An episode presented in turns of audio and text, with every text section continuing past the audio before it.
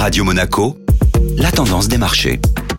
Et la tendance des marchés avec Société Générale Private Banking. Bonjour Laura Guial. Bonjour Benjamin. Le secteur de l'énergie a progressé pendant que les indices européens consolidaient leurs gains. Plusieurs géants du transport maritime mondial ont annoncé ces derniers jours suspendre le passage de leurs navires en mer Rouge en raison de la multiplication des attaques dans cette zone. Sur ces nouvelles, les cours du pétrole se sont ainsi appréciés de près de 2,50% à la clôture européenne, entraînant avec eux les valeurs pétrolières à la hausse. Mais comme souvent à l'approche des fêtes de fin d'année, les volumes d'échanges deviennent plus maigres. Après cinq semaines de hausse consécutive, les indices européens ont ainsi fini par s'essouffler. L'indice parisien CAC 40, qui avait terminé la semaine passée sur des niveaux records, a clôturé hier soir en recul de 0,40%. Et du côté des valeurs? Les valeurs du secteur du luxe ont souffert sur la séance d'hier. L'action Kering a perdu notamment 2,50% suite à l'abaissement de l'objectif de son cours par un analyste reconnu. Dans son sillage, LVMH et Hermès reculaient respectivement de 0,88% et 1,32%.